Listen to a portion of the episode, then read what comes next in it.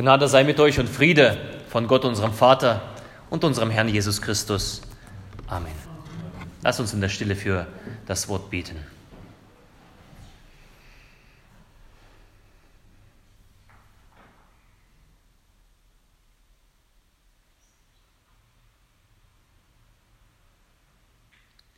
Herr, dein Wort ist meines Fußes Leuchte und ein Licht auf meinem Wege. Amen. Ich habe die Predigt heute überschrieben mit, der, mit dem Titel Unter der harten Hand Gottes. Aus tiefster Not rufe ich zu dir, haben wir gerade gesungen. Und ich denke, das wäre ein Lied, was Hiob hätte singen können, was Martin Luther viele, viele, viele Jahre später geschrieben hat. Hiob als die Leidensfigur des Alten Testaments der Bibel. Hiob, ein wohlhabender Mensch, wenn wir die ersten Seiten von des Hiob-Buches lesen, da lesen wir davon, dass er 7000 Schafe hatte, 3000 Kamele, 500 Joch Rinder, 500 Eseln und eine Unmenge an Arbeitern. Also er war, was man heute vielleicht sagen würde, ein Chef eines Großkonzerns. Er war ein glücklicher Familienvater. Er hatte sieben Söhne und drei Töchter. Und zudem war er ein frommer Mann, der sein Leben im Glauben verbringt, aber der auch dafür alles tut, dass ähm, sein Glaube sich in seinem Leben widerspiegelt. Und das ist nicht immer so. Und darum ist Hiob ein Vorbild. Und er wird mit einem Satz beschrieben, Hiob, es war ein Mann im Lande Uz, der hieß Hiob. Der war fromm und rechtschaffen, gottesfürchtig und mied das Böse. Also Hiob war rein mit sich selber, er war rein mit seinem Gewissen, er war rein mit seinen Mitmenschen und er war rein mit Gott. Da müsste man denken, das Leben ist wunderbar. Ist doch alles gut und da müsste alles glatt gehen. Also eine Steilvorlage eines glücklichen Lebens. Doch dann bricht das Unglück herein in das Haus Hiob, die sogenannten Hiobsbotschaften. Deswegen auch die, äh, dieses geflügelte Wort, die Hiobsbotschaften beziehen sich auf Hiob. Und diese Botschaften, die trudeln ein und nach, einer nach dem anderen innerhalb von kurzen Zeitabschnitten, sodass der Hiob nicht mal Zeit hat, Luft zu holen. Hiob, deine Herden wurden überfallen, die Sklaven sind tot, das Vieh geraubt. Kaum ausgesprochen, in demselben Moment kommt ein anderer Knecht herein und sagt, die anderen Knechte sind vernichtet, da ist das Feuer vom Himmel äh, gefallen und alles ist weg. Kaum beendet kommt ein anderer und sagt, deine Karawanen sind alle überfallen und weggeführt. Kaum ausgesprochen kommt noch einer und sagt, deine Kinder bei dem Einsturz des Hauses, alle umgekommen, alle zehn. Und schließlich wird Hiob seine Gesundheit beraubt. Von Kopf bis Fuß ist er übersät mit Geschwüren, also eiternde Wunden. Ein furchtbares Dahinvegetieren, Existieren. Eine unvorstellbare Katastrophe, die Hiob hier erleidet. Und das Buch Hiob spiegelt, wenn man das Buch liest, das spiegelt den Schmerz wider. Den Schmerz dieses Mannes die Hilfs- und Ratlosigkeit des Leidens, die Vereinsamung, die das Leid mit sich bringt, die Entfremdung von Menschen, von den Freunden. Hiob fühlt sich im gesamten Buch von Gott verlassen, aber nicht nur von Gott, sondern von Menschen, von seiner Familie. Seine Frau übt äh, gleich von Anfang an Druck aus und sagt, fluche Gott und stirb. Das ist doch keine Existenz, was du da führst. Fluche Gott und stirb. Beende das Ding. Kurze Zeit später bekommt Hiob einen Besuch. Drei Freunde kommen ihn besuchen. Und auch sie fallen ihm in den Rücken. Zunächst setzen sie sich, wie es üblich war, in den Staub mit und schweigen eine Weile. Aber Scheinbar haben sie das nicht ausgehalten und fingen an, Hiob zu belehren und ihre Botschaft lautet, du bist selber schuld an deiner Misere. Und es folgt dann ein Redewechsel zwischen Hiob und seinen Freunden. Und die, diese Reden, äh, woraus eigentlich das Hiob-Buch äh, also aufgebaut ist, offenbaren diesen Kampf und Anfechtung im Leid. Der Leidtragende sieht sich von allen Seiten gegenüber mit Schlägen übersetzt, äh, äh, äh, einfach überfallen. Von Gott, von Familie, von Freunden. Und dieses, das Hiob-Buch, das gibt so den Einblick in die inneren Kämpfe eines Menschen, der wirklich leidet. Und auch für diejenigen, die das lesen, dieses Buch, der Umgang mit Leidenden. Wie geht man mit ihnen um? Das muss gelernt sein. Das leistet dieses Buch auf eine eindrückliche Art und Weise. Und der Bibeltext, der für heute vorgesehen ist, ein Abschnitt aus dieser Rede, aus diesem Gespräch zwischen Hiob und seinen Freunden. Und in diesem Kapitel 23, da antwortet Hiob auf die Rede des Eliphas. Also quasi, es gibt immer Reden von den Freunden. Sie reden ein, ein, zwei Kapitel und dann Hiob antwortet und immer wieder abwechselnd. Einmal reden die Freunde, Hiob verteidigt sich, dann wieder die Freunde, dann wieder Hiob. Und hier, da sprach gerade Eliphas und Hiob antwortet. Eliphas hat vorher gesagt, was eigentlich die, äh, die ganze Zeit die Freunde sagen. Du bist mit Gott im Unreinen, du hast gesündigt, deswegen ist dir das widerfahren Bekehre dich und alles wird gut. Das ist die Botschaft von Eliphas. Und Hiob antwortet und spricht. Und das lese ich jetzt aus dem Kapitel 23. Auch heute lehnt sich meine Klage auf. Seine Hand drückt schwer, dass ich seufzen muss. Ach, dass ich wüsste, wie ich ihn finden und zu seiner Stätte kommen könnte. So würde ich ihm das Recht darlegen und meinen Mund mit Beweisen füllen und erfahren die Reden, die er mir antworten und vernehmen, was er mir sagen würde. Würde er mit großer Macht mit mir rechten? Nein, er selbst würde Acht haben auf mich. Dort würde ein Redlicher mit ihm reden, rechten, und für immer würde ich entrinnen meinem Richter. Aber gehe ich nach Osten, so ist er nicht da. Gehe ich nach Westen, so spüre ich ihn nicht. Wirkt er im Norden, so schaue ich, nicht hin, so schaue ich ihn nicht. Verbirgt er sich im Süden, so sehe ich ihn nicht. Er aber kennt meinen Weg gut er prüfe mich, so will ich befunden werden wie das Gold.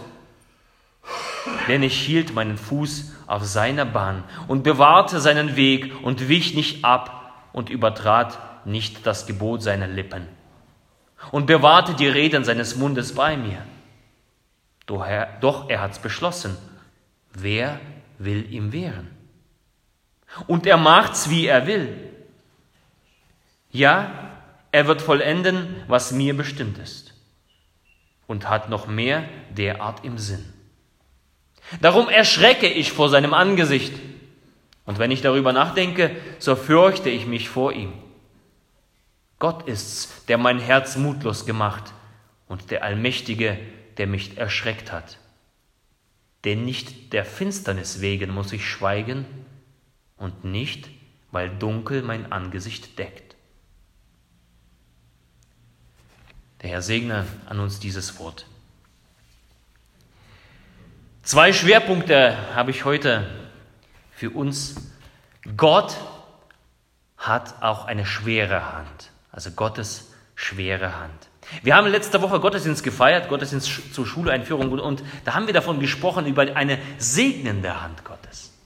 Über eine, äh, über eine Hand, die gut tut. Über eine Hand, die uns durch die Hindernisse hindurchleitet. Und eine Hand, die, ja, die einen fröhlich macht. Doch die Hand Gottes kann auch schwer sein. Und Hiob sagt, die Hand Gottes ist so schwer, dass ich seufzen muss. Und das ist nicht einfach dieses, Seufzen in dem Sinne, es ist Schreien, es ist ein, ein, ein, ein, ein, ein, ein Luftholen und, und, und, und ein Hyperventilieren. Ich muss seufzen, sagt er. Die Menschen erfahren die gnädige Hand Gottes und sagen, er hält darin alles Gute. Wir lesen, dass Gott durch seine Hände die ganze Welt hält. Letztes Mal, letzte Woche haben wir gesungen, er hält die ganze Welt in der Hand, er hält das Baby in der Hand und das Kind in der Hand und die Eltern und Opa, Oma, dich und mich. Das ist die, das ist die gnädige, die, die, die, die leichte Hand Gottes. Aber es gibt auch Zeiten, da führt die Hand Gottes durch viele Bedrängnisse und die liegt auf deine Schulter schwer. Probleme, Krankheit, und es ist nicht irgendeine böse Hand. Es ist die Hand Gottes. Und diese beiden Seiten sehen wir in der Bibel ganz häufig. Und äh, bei dem Text ist mir so, so, so die, äh, quasi die Antiparallele in den Sinn gekommen. David beschreibt ja seine Nähe zu Gott. Nehme ich die Flügel der Morgenröte und bliebe ich am äußersten Meer, so würde auch dort deine Hand mich führen und deine Rechte mich halten. Also überall Gott bist du, egal wo ich hingehe, da bist du. Psalm 139. Äh, Hiob, aber gehe ich nach Osten, so ist er nicht da. Gehe ich nach Westen, so spüre ich ihn nicht. Wirkt er im Norden, so schaue ich ihn nicht. Verbirgt er sich im Süden, so sehe ich ihn nicht. Also vollkommen das Gegenteil, was David sagt. Die Botschaft, überall wo ich bin, bin ich Gott verlassen. Gott ist nicht da. Ich sehe ihn nicht. Und wisst ihr was? Das, was Hiob macht, ist genau dasselbe, was David macht. Er erlebt eine Gotteserfahrung. Gottes Ferne ist ebenso eine Gotteserfahrung wie Gottes Nähe. Gottes Beschlüsse und Gedanken, seine Pläne bleiben uns manchmal verborgen und das gehört ebenso zu einem Glaubensleben dazu. Und es gehört dazu, dass ich mich vor Gott fürchte und Angst bekomme was Gott vor vorhat mit mir. Es gehört dazu, dass mein Herz mutlos wird und ich erschrecke im Angesicht dessen, was Gott bereitet hat. Schrecklich ist es, in die Hände des lebendigen Gottes zu fallen, sagt die Bibel.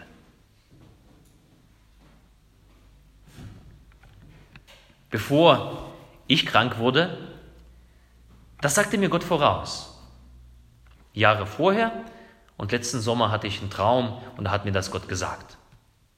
Ich hatte eine Vorahnung. Ich wusste das. Es kommt etwas Schweres, etwas Finsteres erwartet, ein schlimmer Weg. Aber Gott sagte, ich bringe dich weiter. Und dann musste ich abwägen. Möchtest du das oder möchtest du das nicht? Und ich habe zugestimmt, habe gesagt, ja Gott, ich möchte das. Ich möchte, dass du mich weiterbringst. Und Gott macht das, macht das. Vielleicht sprechen wir solche Dinge aus und wissen gar nicht, was uns erwartet. Und das ist vielleicht auch gut so. Als Petrus gesprochen hat, ja, ich möchte mit dir gehen an, äh, bis an Kreuz, hat er erwartet, was, äh, hat, hat er gewusst, was ihn erwartet? Die Überlieferung erzählt, dass Petrus sogar mit dem Kopf nach unten gekreuzigt wurde. Man kann zustimmen, weil man weiß, ja, es ist eine schwere Hand, aber es ist die Hand meines Gottes. Es ist eine schwere Hand, aber es ist dieselbe Hand, die Hand meines Vaters. Das ist dieselbe Hand, die Hand meines Erlösers. Und dieser Erlöser, er schickt mich nicht ins Verderben. Er führt mich zwar auf einer schwierigen Etappe meines Lebens, durch das dunkle Tal, aber es ist die gute Hand meines guten Hirten. Und diese schwere Hand zu spüren, ist eine der intensivsten Glaubenserfahrungen, die ein Christ machen kann. Ich habe in, in, diesem Jahr einige Bücher gelesen von Menschen, die gelitten haben. Und das sind die stärksten Bücher, die es gibt.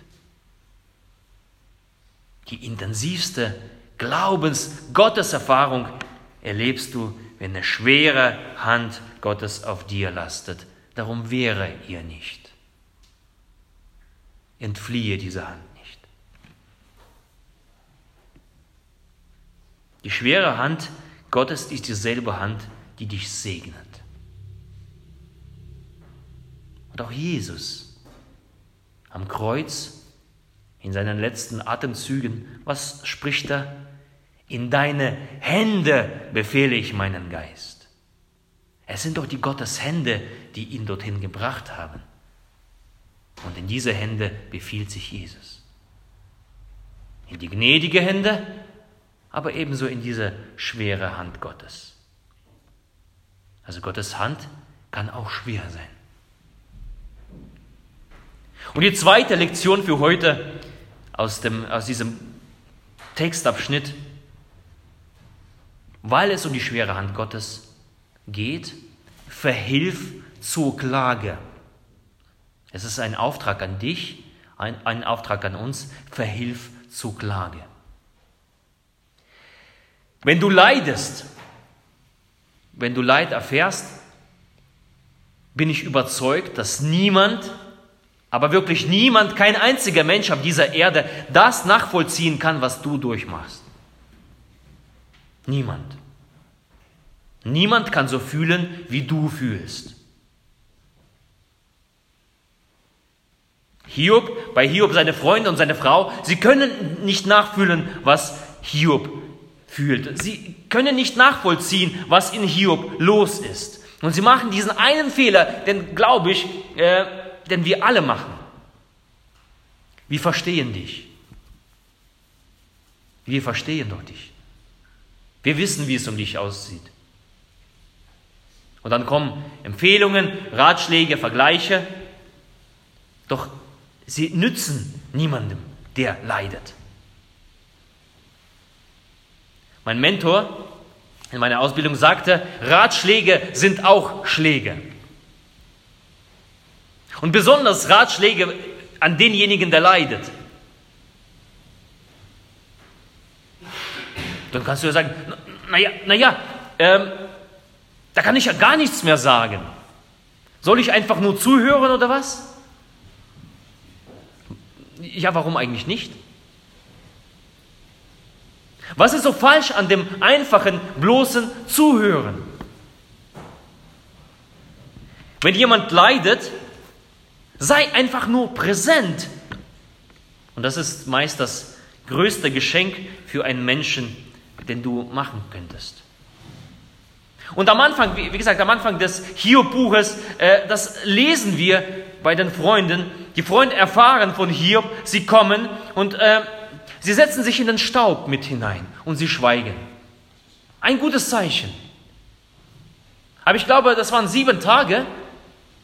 Ähm, und dann fangen sie an zu reden. Warum, warum wird diese Stille unterbrochen? Warum können sie das nicht aushalten? Und ich glaube zu wissen, warum. Weil sie wahrscheinlich mit sich selber zu tun haben. Es hat was mit ihnen zu tun und sie unterbrechen das Schweigen, weil das, das Schweigen sie herausfordert, auch auf sich selbst zu schauen. Vielleicht ist es ihre eigene Furcht, ihre eigene Unfähigkeit, Schmerz zu verarbeiten, Leid zu verarbeiten, eigener Schmerz, ein eigenes Problem was da auftaucht, wenn man das Leid des anderen sieht. Und dann fängt man an zu quaseln. Ich verstehe dich.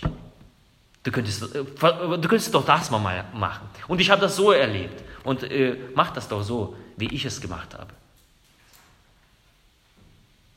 Und viele Menschen gehen auf diesem Weg ähm, so mit ihren eigenen Problemen um. Also ich selber falle immer wieder in, in so eine Falle äh, hinein. Wenn ich Seelsorgegespräche führe, ich verstehe sie. Verstehe ich das wirklich? Kann ich das nachvollziehen? Ich glaube nicht. Hast du das Gefühl, dass du, das würde nützen, was du aussprichst? Dann kannst du vorsichtig fragen, darf ich dir sagen, was ich darüber denke? Also hole Erlaubnis ein, eine Berechtigung, dass du etwas sagen darfst. Ein, zweiter, äh, äh, ein zweites, was, was mein Mentor sagte, wer leidet, der leidet. Also er, wer leidet, er entscheidet darüber, möchte er das hören oder nicht. Wer leidet, der leidet. Und wenn du jemanden in deinem Umfeld äh, hast, der leidet, und deine eigentliche Aufgabe, und das ist äh, dieser zweite Schwerpunkt, besteht darin, zu Klage zu verhelfen. Verhilf zur Klage. Urteile nicht über jemanden, der aufgrund seines Leidens klagt. Gott hört die Klage, deswegen klagt Hiob Gott entgegen. Gott hält es aus, wenn wir klagen. Nicht, wenn wir uns die ganze Zeit beklagen über etwas, das ist was, vollkommen was anderes. Aber wenn wir über das Leid klagen, dann hört Gott das und er hält das aus. Und darum auch für dich heute, tu das ebenso. Halte aus, diese Klage. Sei ein Helfer dazu, dass der Leidende das Unaussprechliche, was in ihm da ist, er das ausdrücken kann. Sei dafür ein Helfer. Das ist wie eine, eine Geburt. Sei ein Helfer, dass Gedanken und Gefühle kanalisiert werden. Angst, Trauer, Wut, Gefühle der Einsamkeit, des Verlassensein. Sei dafür da als ein Raum, öffne dein Herz und gebe den Raum, dass diese Klage hineingesprochen werden kann. Sei ein Raum dafür, verhilf zur Klage. Denn eine Wahrheit ist es, dass die Gefühle, die sind ernst und die die sind echt und sie müssen ernst genommen werden. Und das Schlimmste ist es ja, wenn wir die Gefühle unterdrücken oder, oder versuchen, sie zu ignorieren. Und naja, ist, äh, so schlimm ist es doch nicht. Du hast doch keinen Grund zur Angst. Sag jemandem, der Angst hat, du hast keinen Grund zum Angst. Wird das ihm helfen? Oder du schämst dich, du hast doch keinen Grund dafür, dich zu schämen. Ist doch Quatsch, was du, was du da machst. Ein großer Fehler. Kennst du vielleicht diese Grundgefühle, die sieben Grundgefühle? Angst, Wut, Ekel, Freude, Trauer, Verachtung, Überraschung. Das sind sieben Grundgefühle, wo, wo die Wissenschaftler sagen, die äh, Psychologen sagen, das sind die sieben Grundgefühle, die wir ernst nehmen müssen. Die kannst du nicht einfach so wegwischen. Manche Wissenschaftler fügen noch hinzu, Scham und Schuld ist auch ein Gefühl. Wenn jemand so fühlt, dann ist für denjenigen ist es eine Wirklichkeit, mit der er konfrontiert ist. Also er steht Angesicht zu Angesicht mit diesen Gefühlen. Auch wenn du das nicht verstehen kannst, er fühlt die Angst, er fühlt die Trauer, er fühlt die Wut, auch wenn du das nicht fühlst. Für ihn ist es Wirklichkeit. Also denke daran, niemand kann so fühlen, wie du dich fühlst.